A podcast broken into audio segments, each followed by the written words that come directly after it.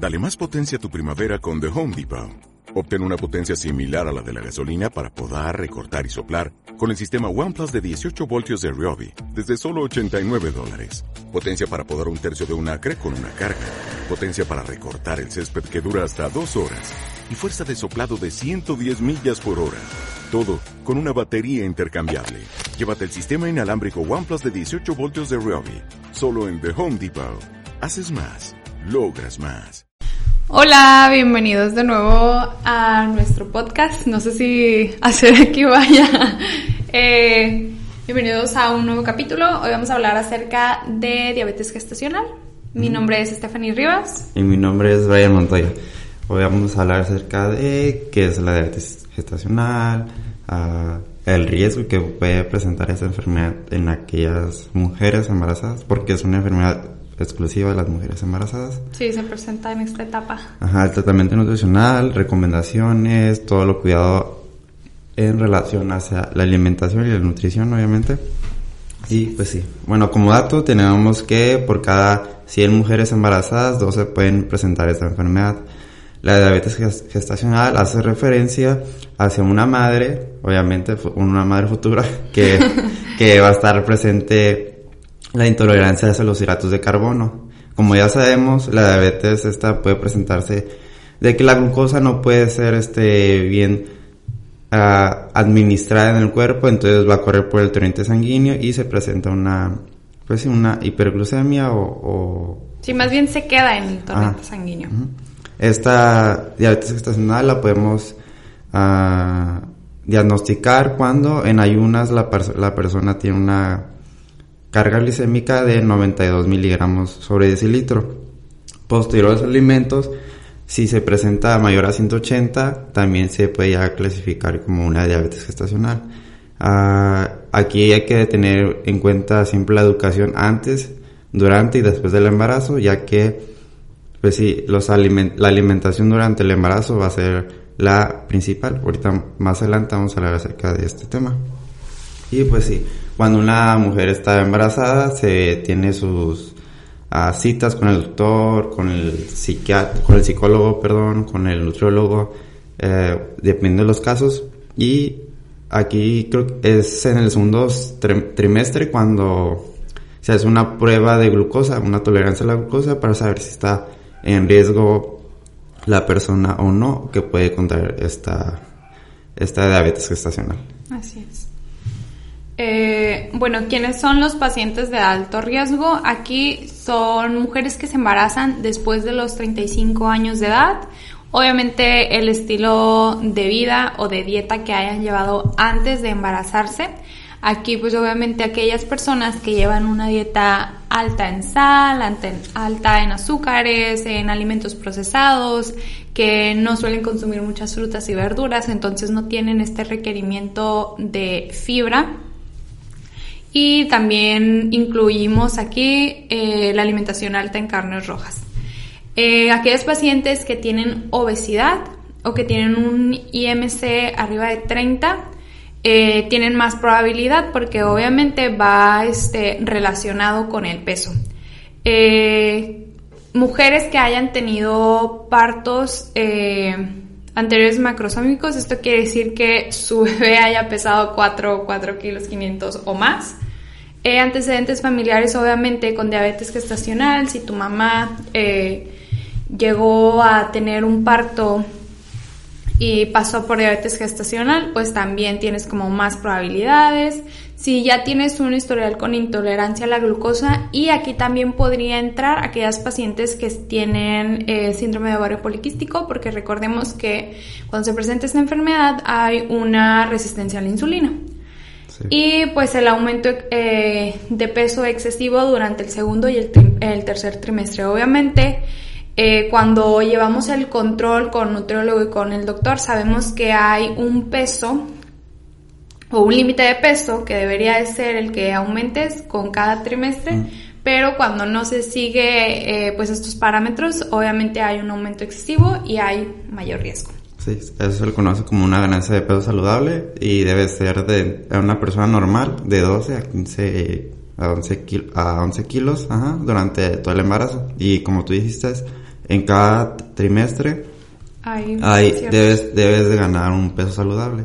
Y no por, y no porque ganes, este, sí, no tenemos que ganar más del que no sea adecuado. Ajá, sí, y creo que aquí es muy difícil, sobre todo con aquellas mujeres que piensan que por estar embarazadas deben de comer por el típico, la típica frase, tienes que comer por dos y se emocionan comiendo y con antojos y demás.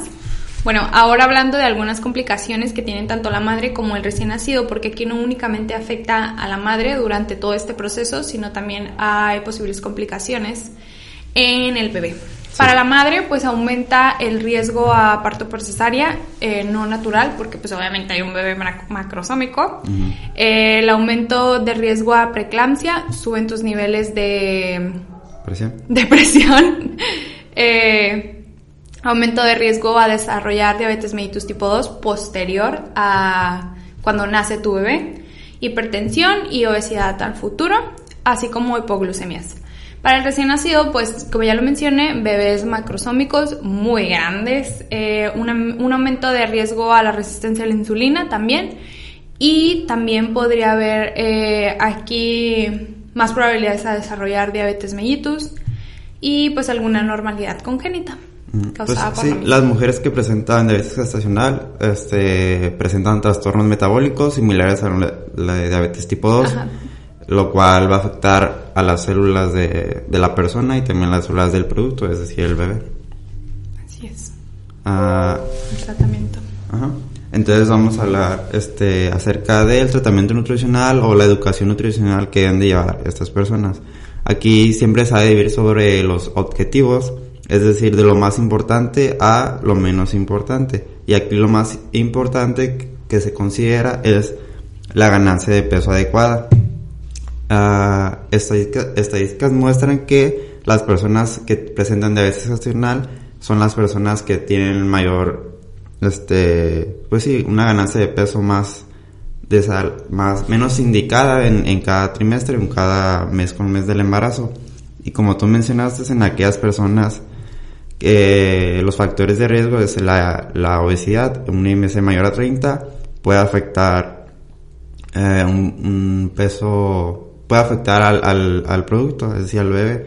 Por eso aquí nosotros nos debemos de enfocar en una ganancia de peso saludable, al igual que en un embarazo normal.